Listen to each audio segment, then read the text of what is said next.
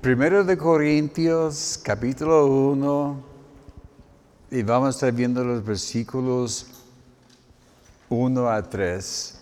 Vamos a estar viendo en esta tarde una introducción de esta epístola. Este estudio va a ser un poquito diferente de costumbre. Quiero compartir algo de, trasfondo de, de, esta iglesia, cómo fue formado y otros detalles, ¿verdad? Y veremos a nos vamos a llegar al final del libro, ¿verdad? Pero vamos a ver qué tanto tardamos, ¿verdad? Porque también es un libro bastante grande, son 16 capítulos. Y hay muchísimo material en esta epístola, ¿verdad? Pero vamos a iniciar con una oración, amén. Señor, te damos gracias en esta tarde, Señor, por ese tiempo. Gracias, Señor, porque podemos decir que hasta aquí tú nos has ayudado. Y pedimos, Señor, que nos guíes en, el estudio de esta epístola. Gracias, Señor, por tu mano sobre mí en esta tarde. Unge mis labios y gracias, Señor, también por abrir nuestros corazones, nuestro entendimiento, Señor porque queremos ser más como Cristo todo cada día, Señor, de nuestras vidas. Gracias, Señor, por los oyentes, Señor, los que van a estar escuchando la repetición y te daremos la honra y la gloria en nombre de Cristo Jesús. Amén.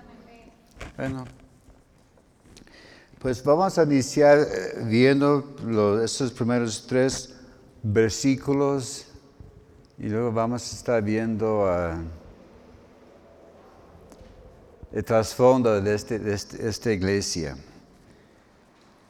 Pablo, llamado a ser apóstol de Jesucristo por la voluntad de Dios, y el hermano Sóstenes, a la iglesia de Dios que está en Corinto, a los santificados en Cristo Jesús, llamados a ser santos con todos los que en cualquier lugar invocan el nombre de nuestro Señor Jesucristo, de ellos y nuestro. Gracia y paz a vosotros de Dios, nuestro Padre, el Señor Jesucristo. Amén. Aquí estamos viendo que estamos iniciando donde terminamos la la semana pasada, ¿verdad? En Romanos, hablando de la gracia y paz de Dios que sean con, con vosotros.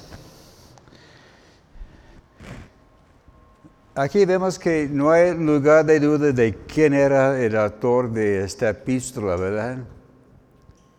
Porque ahí dice desde el principio, Pablo, llamado apóstol, ¿verdad? En ese entonces, la primera palabra en, las cartas era del autor, ¿verdad? ¿Quién estaba escribiendo? Como hoy día llega una carta, a ver, ¿quién escribió? Hay que ver al final, ¿verdad? Ah, ahí está fulano. Pero en las epístolas, en los escritos en este entonces, en el primer siglo, empezaron presentándose Pablo, apóstol de Jesucristo, y dirigiendo a quién está dirigida la, carta, ¿verdad? Aunque en nuestra Biblia es el segundo epístola de, de, Pablo, porque tenemos Romanos y luego primero de Corintios, segundo de Corintios. Pero el primero de Corintios no es el primer epístola de Pablo tampoco Romanos. Vimos que, que Romanos fue escrito cuando Pablo estuvo en, en Corinto antes de visitar a Roma, ¿verdad? Pero en esta epístola es diferente. Pablo ya había visitado Corinto. Ah, para que sepan, los primeros dos epístolas eran primera y segunda de Tesalonicenses. Esos son los primeros dos. Primero de Corintios es el tercero. Y Pablo visitó a Corinto en su segunda viaje misionero. Podemos ver en Hechos capítulo 18. Vamos a estar viendo varias cosas en, este, en este capítulo, así que guarda el lugar ayer porque vamos a estar regresando. Hechos capítulo 18, verso 1. Después de estas cosas, perdón, Pablo salió de Atenas y fue a Corinto. Y calculo que él llegó allá más o menos entre los años 49 y 52. Gracias.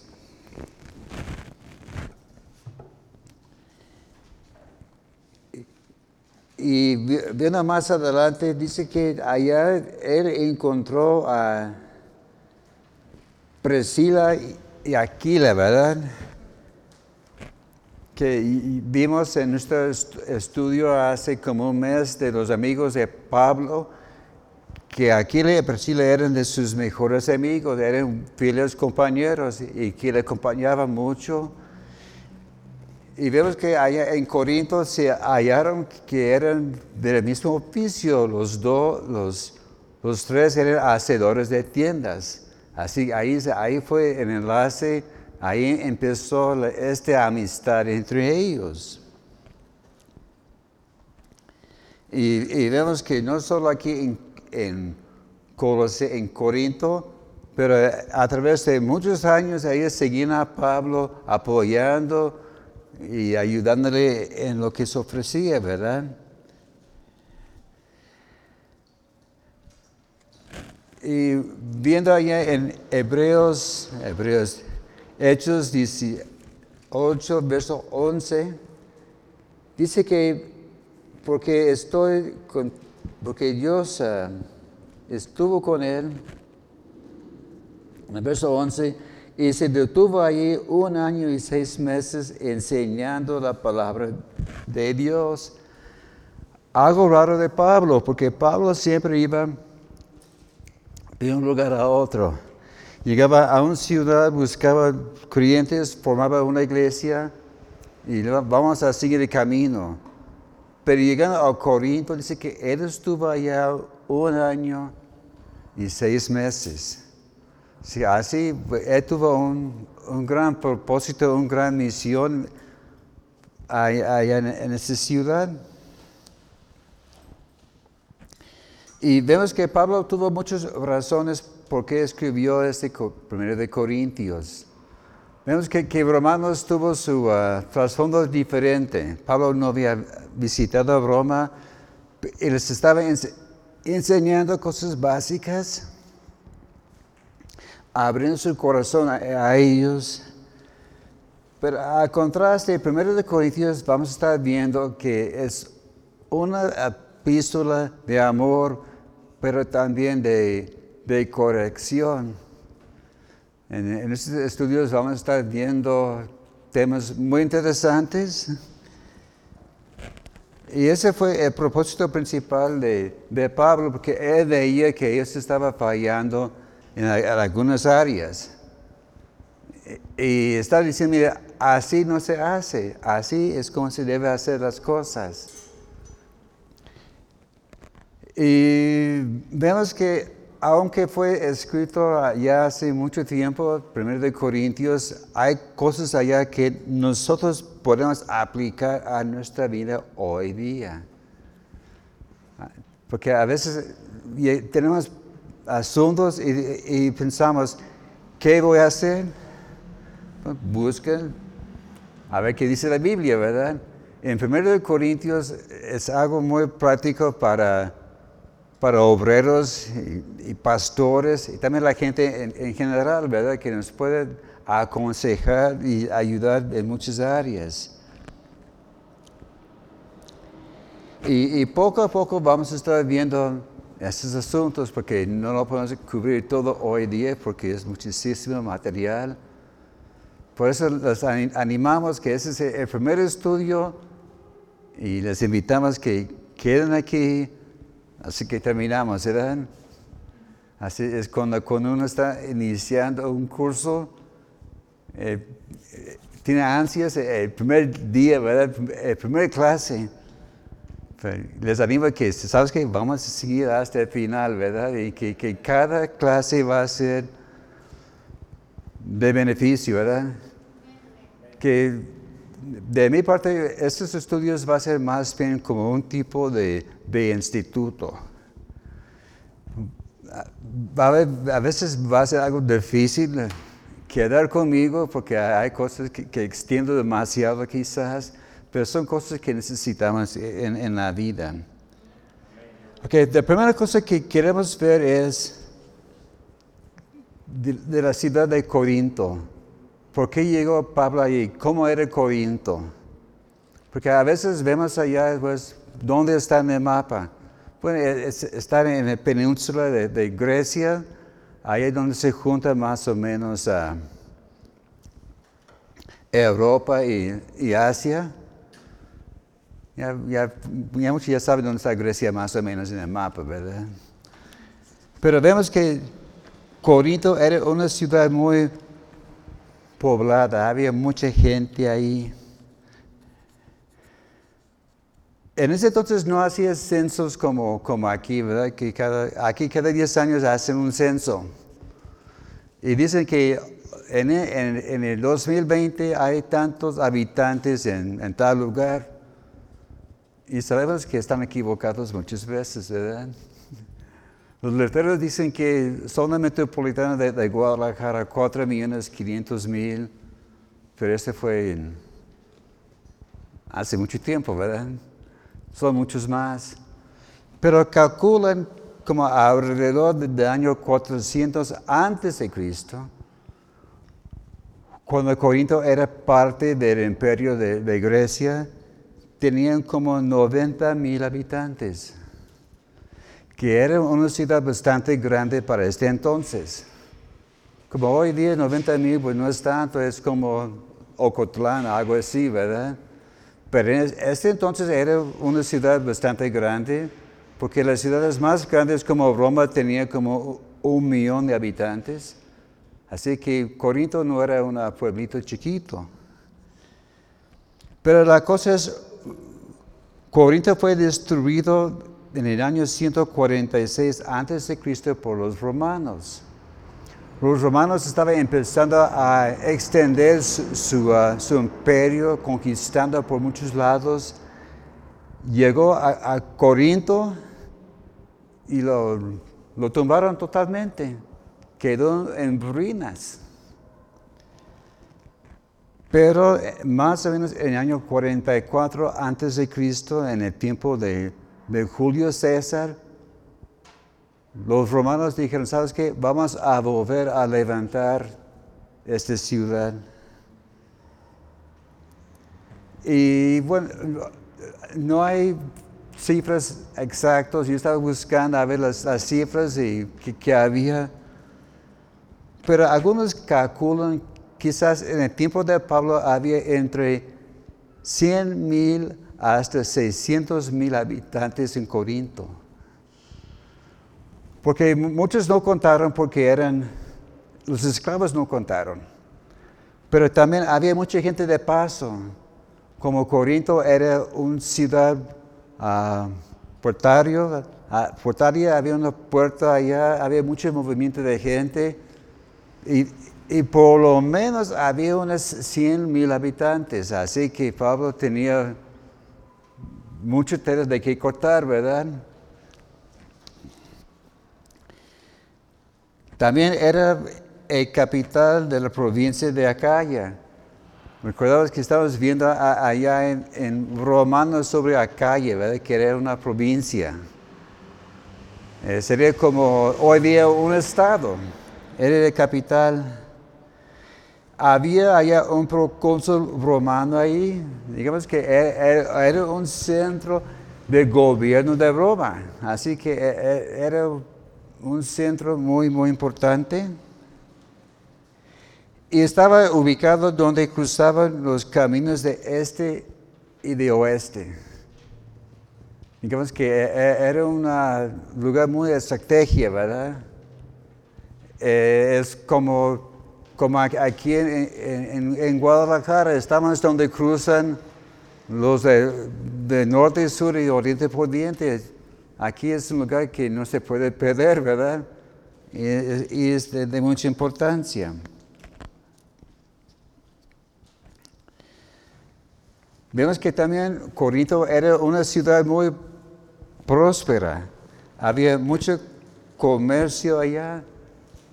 Ahí estaba el puerto, había, mucho movimiento y, riquezas. Así que, Pablo tuvo una razón de por qué escogió esta ciudad.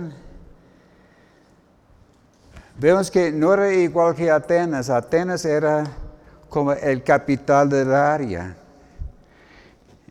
Y vemos en, Hechos capítulo 16, podemos ver de los versículos, perdón, Hechos 17, versos 16 en adelante, que Pablo llegó a Atenas. Él estaba viajando, estuvo en ah, Tesalónica, en Berea, y llegó a Atenas. Y Atenas era el, centro cultural desde entonces. Y Pablo pensaba, ¿sabes qué? Aquí hay que hacer algo. Y dice que, que, Pablo llegaba allá y vio un altar, dice que a Dios no conocido. Entonces Pablo empezó a, platicar con los, la gente religiosa, la gente sofisticada allá en Atenas. Y ellos no aceptaban el mensaje y decían, ah, luego veremos. Vemos que en Atenas había resistencia a, la palabra de Dios. Y vemos que hoy día tenemos este problema, llegamos a ciertos lugares y la gente dice que son demasiado sofisticados para, para la palabra de Dios. Y, no, lo aceptan muy bien, ¿verdad? Y es lo que pasó con Pablo en Atenas. Y Atenas era el capital desde el tiempo de Alejandro Mago, en el tiempo cuando Grecia era el poder mundial. Pero lo que tenía Corinto es que era un centro importante de deportes, de artes, de riquezas, de lujos, vemos que Atenas era lo sofisticado, podemos decir quizás como, como México, ¿verdad? Pero la vida, vida estaba ya en Corinto, todo el movimiento. Pero había algunos problemas allá, en Corinto, porque llegó a ser un centro de corrupción y inmoralidad. Como yo, yo vi algún comentario, dice que Corinto era como Las Vegas desde entonces. Ya, muchos sabemos la, fama de Las Vegas, ¿verdad? De los casinos, de lujos y la, vida perdida, ¿verdad? Que no, dice, dice lo, lo que pasa en Las Vegas, se queda en Las Vegas, ¿verdad? Que aquí es como puros secretos, ¿verdad? Así era Corinto también. O lo que pasa en Corinto, pues así se queda y nadie lo sabrá. Pero la cosa es, el problema era la, vida perdida que llevaban muchas personas ahí. También Corinto era el centro de adoración a Venus, o de Afrodita, eh, eh, eh, la diosa del amor. Bueno, amor según el mundo, ¿verdad? Allá, tenía ya su templo y allá en esos lugares había amor libre y la vida perdida, prostitutas y toda clase de maldad, ¿verdad? Pero vemos también que Corinto era una metrópoli como aquí en Guadalajara. Ahí habitaba gente de, todas partes. Ahí estaban los, griegos, ahí estaban los romanos, los orientales, los judíos. Ah, ahí va toda clase de gente. Es sorprendente como aquí en Guadalajara, hay pocas personas que son aquí de Guadalajara. A ver, ¿cuántos son tapetillos de nacimiento? Ay, ya, ya casi me hicieron ya mentiroso. Porque eh, digamos, cuando hay más gente, digamos, eh, en un grupo de 150, 200 personas, ¿Cuáles son tapatíos 100%? Como la, la corta parte quizás, ¿verdad? Casi todos vienen de, otras partes. Y así era Corinto, ¿verdad? Era una mezcla de, culturas, de gente de gustos y, de todo. Y, así eh, era un lugar ideal para Pablo, porque dice, aquí hay de gente de todas partes, ellos pueden ir a otros lugares y podemos extender más y más e influir en la cultura del mundo.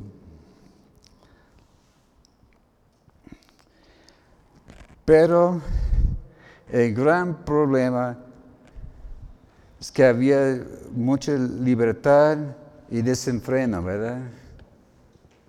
que ellos decían, voy a hacer lo que a mí me da la gana. Si, si, se siente bien, hazlo, es lo que ellos decían, ¿verdad? Gran problema allá.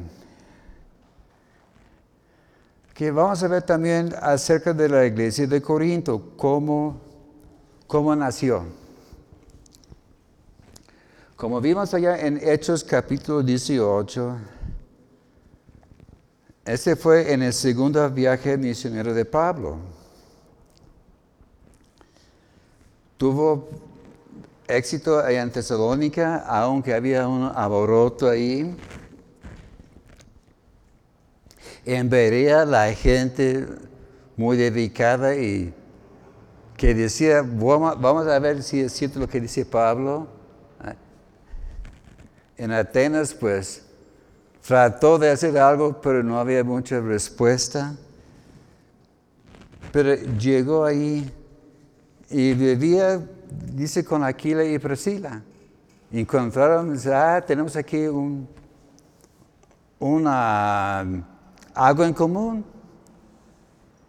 Y de allá eh, inició todo. Y allá en Hechos capítulo 18 dice que enseñaba todos los días de reposo a judíos y a los griegos. dice que más adelante llegó Silas y Timoteo que le acompañaban. O sea, Pablo siempre estaba buscando dónde, dónde predicar, ¿verdad? Y si no hubo lugar, pues voy a hacer un lugar para, para predicar.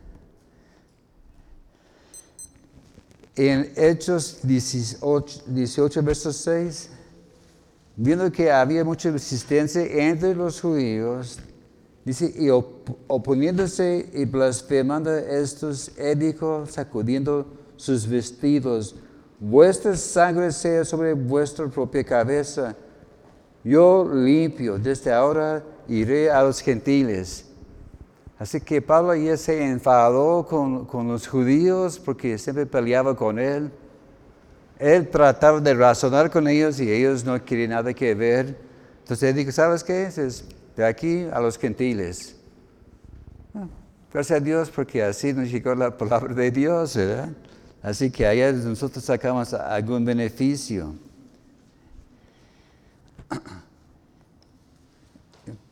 Y vemos en Hechos 18, versos 7 a 11, el nacimiento de esta iglesia. Hechos 18, 7 a 11. Y saliendo de allí se fue a la casa de uno llamado justo, temeroso de Dios, la cual estaba junto a la sinagoga. Y Crispo, el principal de la sinagoga, creyó en el Señor con toda su casa, y muchos de los corintios oyeron, creían y eran bautizados.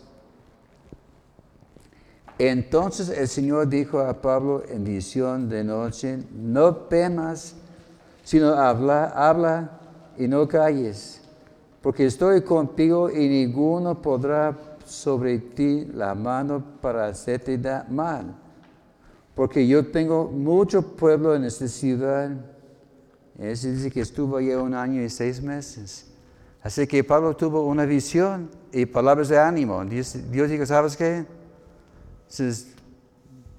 voy a estar contigo y va a haber éxito en el ministerio.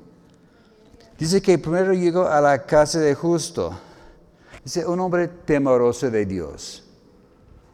Así que allá abrió la, puerta y aprovechó, ¿verdad? Y vivía a un lado de la sinagoga. Es como decir, ¿sabes qué? Aquí hay una casa pegadito al, catedral, ¿verdad? Para poner un ejemplo, así es. Eh, Pablo dijo, ¿sabes qué? Hay que buscar lugares, estrategias, ¿verdad? Es otra, razón porque Dios abrió el centro de fe aquí donde estamos, porque estamos en el centro de la ciudad. Llegó aquí hermano Rogelio con la visión de alcanzar la ciudad y, y luego, luego Dios abrió la puerta y aquí estamos, ¿verdad? Porque pudo haber empezado a de aquel lado de la ciudad, digamos allá por provincia, ¿verdad? O por, allá por Plaza del Sol, pero nos dice, hay que buscar un lugar céntrico. Y fue de mucho beneficio, ¿verdad? Mucha bendición. También dice que hubo allá un tal Crispo, principal de la sinagoga el, principal de la sinagoga era un puesto muy importante. Ellos tenían influencia no solo en la sinagoga, pero también en la vida de la ciudad. Tuvo influencia con la gente del gobierno. Y ellos eran también representantes delante de la ley, ¿verdad? Así que no era una persona cualquiera pero dice que él creó él y toda su casa.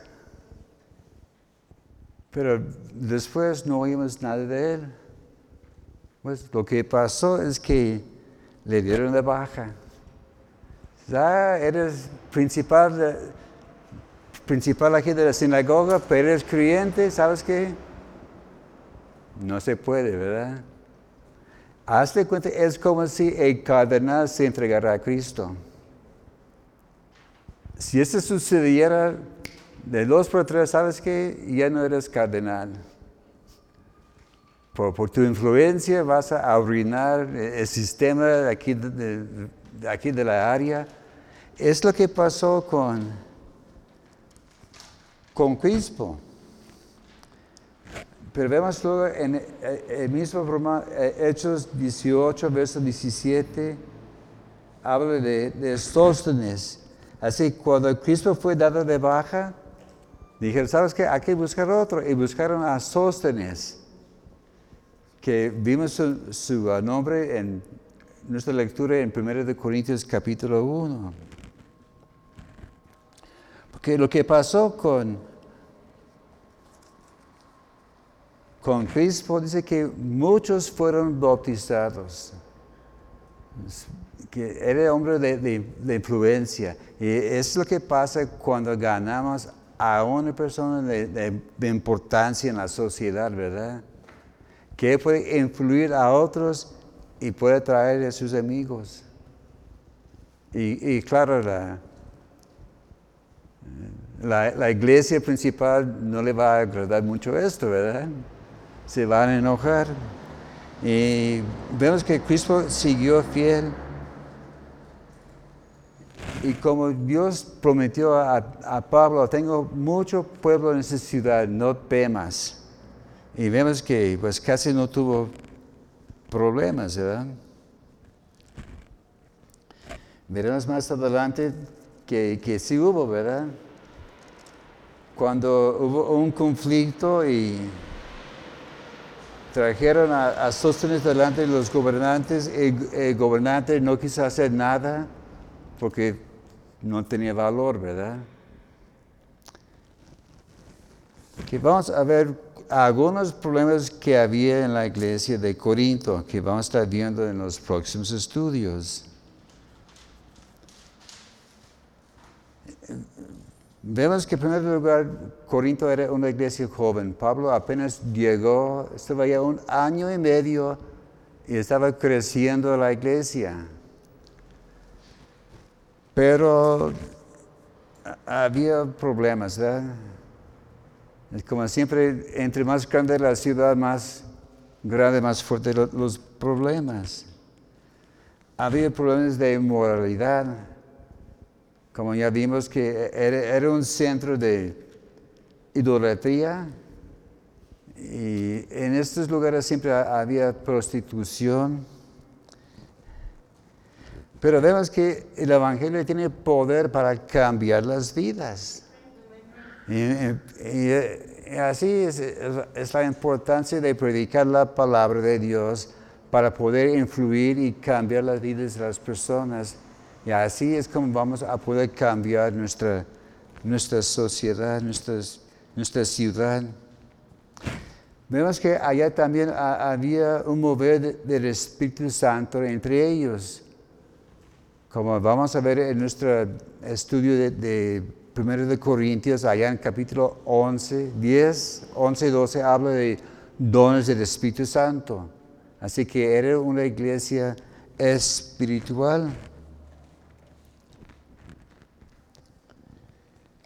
Pero ellos, aunque eran muy espirituales, había problemas grandes.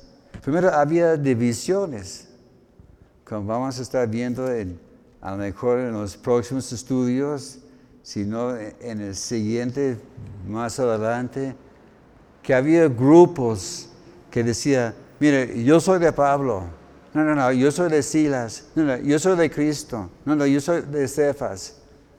Y cada quien tenía su grupo y pensaron que eran más espirituales que los demás, ¿verdad?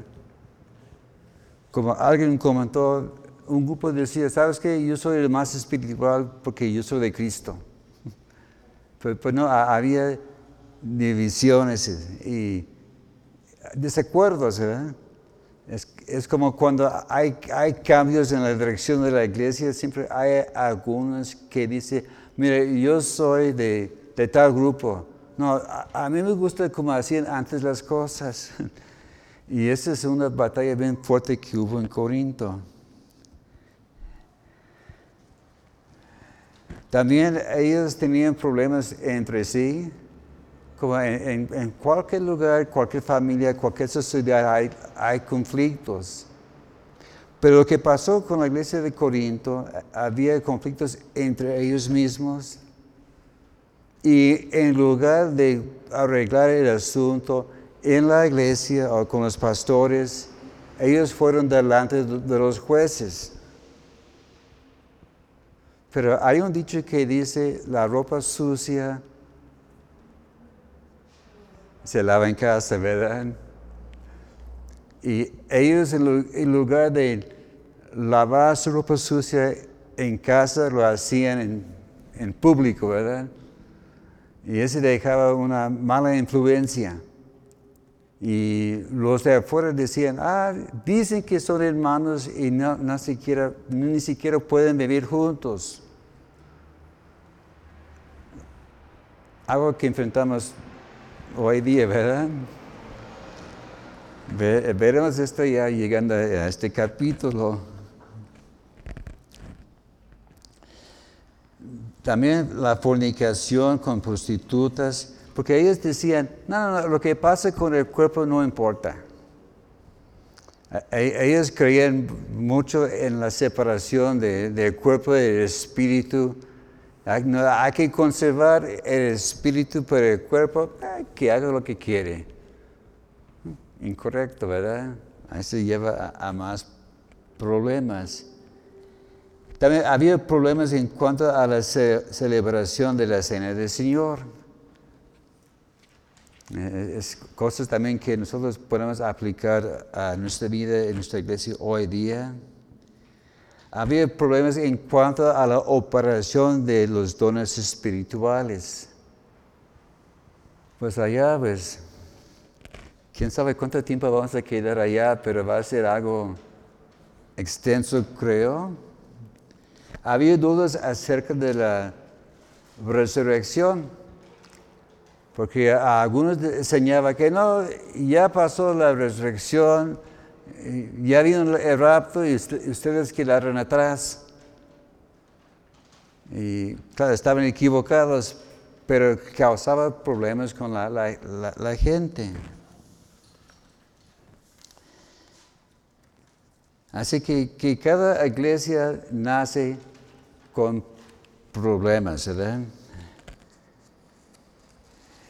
Y como Corinto era una iglesia nueva, eran bebés, los únicos maduros eran Pablo, Timoteo y su- sus líderes. Y ellos tenían que enseñar a esos bebés lo correcto, ¿verdad? Y aunque nosotros ya tenemos mucho tiempo aquí en, como centro de fe, también estamos como nuevos, ¿verdad? Estamos casi iniciando de, nada. Tenemos apenas un par de años, estamos aprendiendo y, tenemos que apoyarnos y, ser maduros ¿eh? y dispuestos de, de aprender las cosas de Dios. Así que vamos a estar viendo todo lo práctico que hay en, en esta epístola. Ahora vamos a estar viendo acerca de los credenciales de Pablo y su compañero. Dice primero Pablo, llamado a ser apóstol de Jesucristo. Pablo fue llamado, dice que allá en, en Gálatas capítulo 1, verso 15, él dice que yo fui llamado desde el vientre de mi madre. Entonces, cuando yo nací, Dios ya tenía su mano sobre mí, tuvo un propósito para mí. Cada quien nacemos con un propósito. Y hay que buscar cuál es el propósito de Dios para mi vida. Sí, porque cuando yo nací, yo jamás pensé que iba a, vivir en México. Ni siquiera pensé que voy a poder hablar español. Estudié español un semestre en, en la prepa y reprobé. Era un fracaso total. Luego había otro curso de español eh, de conversación. Tampoco lo pasé. No me, no me apliqué, no me apliqué a esto porque ¿por qué vivo en los Estados Unidos? Yo voy a hablar inglés. Pero Dios tuvo sus, sus planes y a través de, de varias circunstancias, uno tras otro tras otro, Dios está ya planeando mi vida. Y pues aquí estoy, ¿verdad? Así que Dios tiene planes en, cada vida y hay que decir, Señor, ¿cuál es el siguiente paso en, mi vida? Dice que fue apóstol. Un apóstol es uno que es delegado. Un apóstol es un embajador, un comisionado. Y las calificaciones de un apóstol es uno que es enviado, es un mensajero. Y muchas veces son aquellos que fundan obras, ¿verdad? Vemos que allá en Efesios habla de los cinco ministerios. Y usan la mano, ¿verdad? ¿cuáles son? apóstol, profeta, evangelista, pastor y maestro. Es, dice mucho que esos van juntos. Pero el apóstol es el pulgar. De la mano, ¿cuál es el dedo más importante?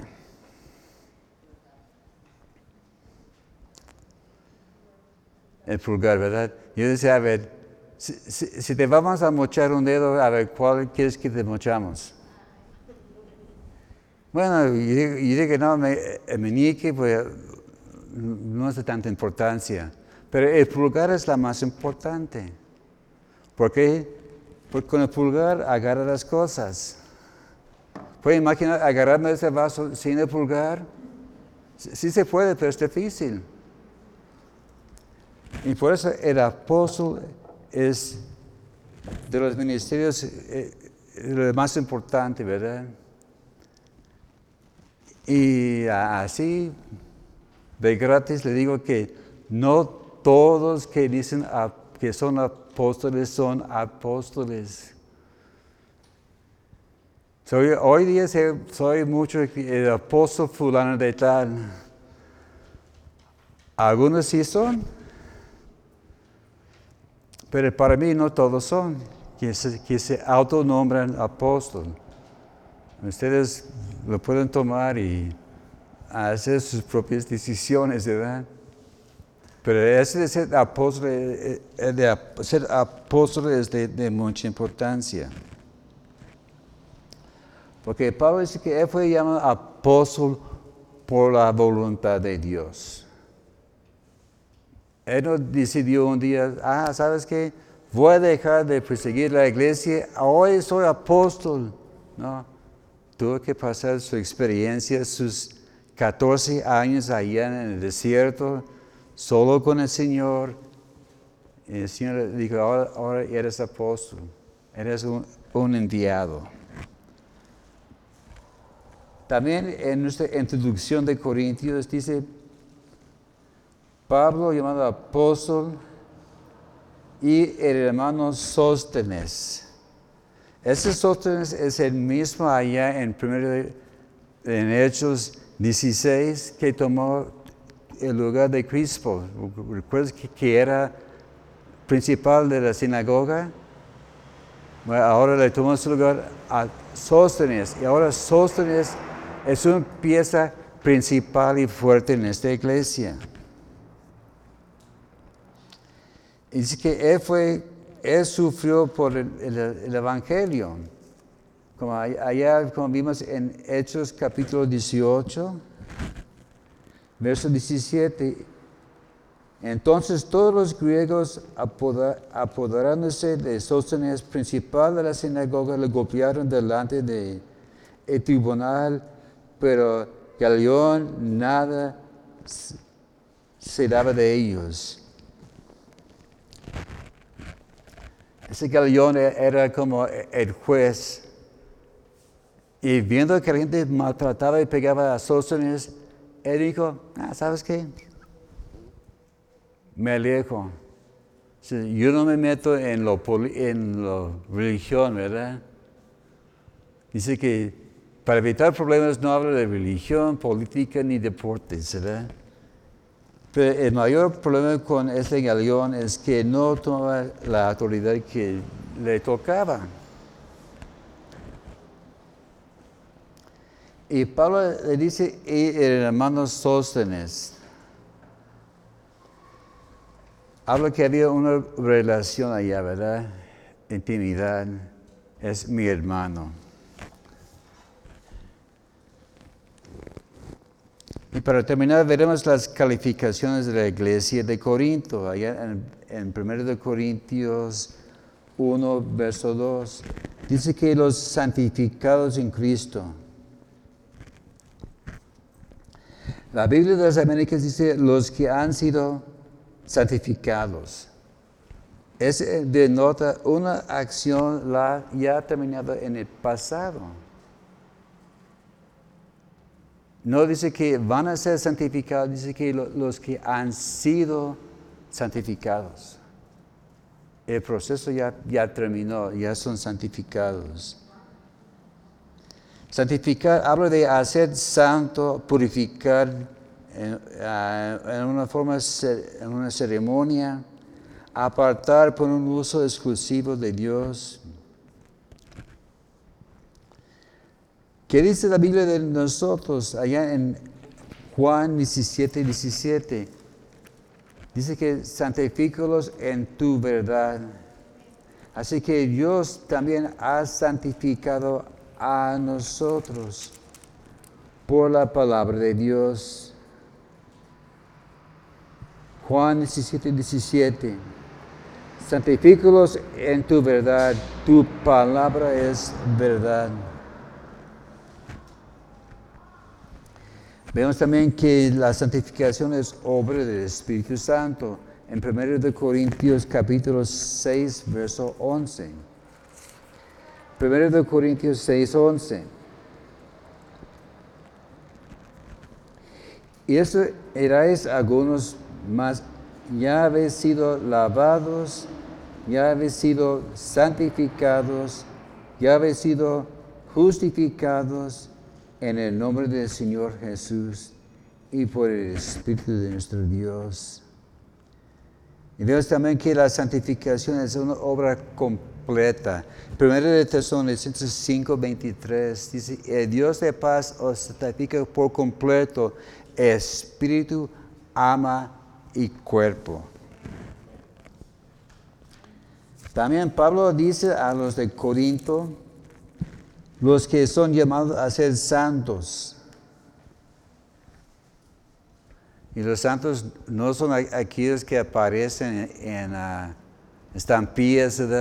O que se juegan aquí en, el cuello. No, los santos son los que son sagrados, los que son físicamente puras, que no tienen culpa en su vida.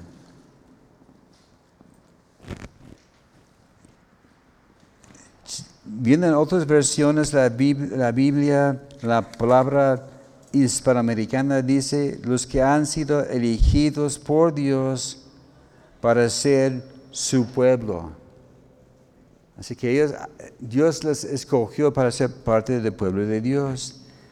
En la nueva versión internacional dice llamados a ser un pueblo santo. La Biblia Dios habla hoy, dice, llamados a formar su pueblo santo.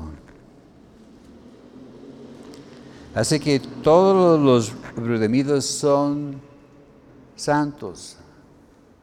Así que todos nosotros somos santos, ¿verdad? Así le puede decir San Martín o San Geraldo y San fulano, bueno, pon tu nombre, ¿verdad?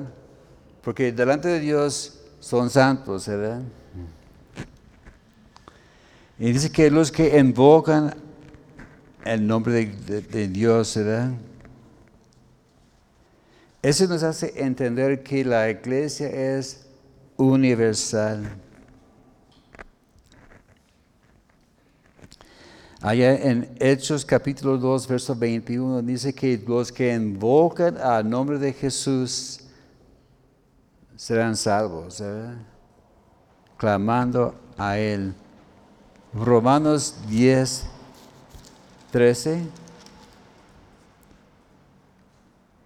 Porque todo aquel que invocar al nombre del Señor será salvo. Y vemos que los que invocan al nombre del Señor viven una vida diferente en 2 de Timoteo 2, 19.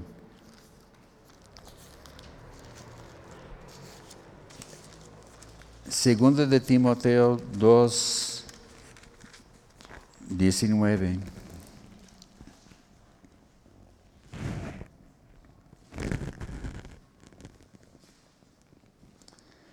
Pero el fundamento de Dios está firme, teniendo este sello. Conoce el Señor a los que son suyos. Apártese de iniquidad todo aquel que invocar el nombre de, Cristo. Aquí dice, los santos viven una vida apartada.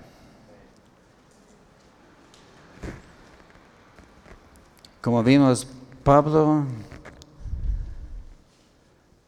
inició 1 Corintios como terminó Romanos, ¿verdad? Con la gracia y paz. Así que es la, la oración, el deseo de Pablo para toda la iglesia, ¿verdad? Que la gracia y paz sea con nosotros. La gracia es el favor no merecido. La paz es el resultado de una buena relación con Dios. Como ya, vimos que la, paz no es la ausencia de conflictos, es una buena relación con Dios que trae paz en nuestra vida.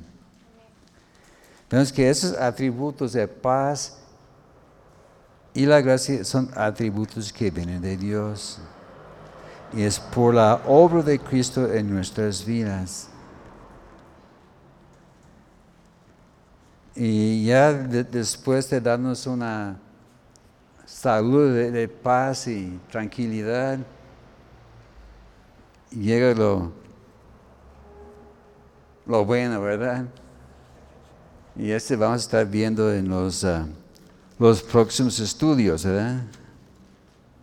Entre el pastor y su servidor vamos a estar viendo a ver cómo lo vamos a hacer, ¿verdad? Amén. Señor, gracias te por tu palabra en esta noche. Gracias, Señor, por esta hermosa epístola, Señor. Y aunque hay partes difíciles de entender o difíciles de, tomar, lo recibimos, Señor.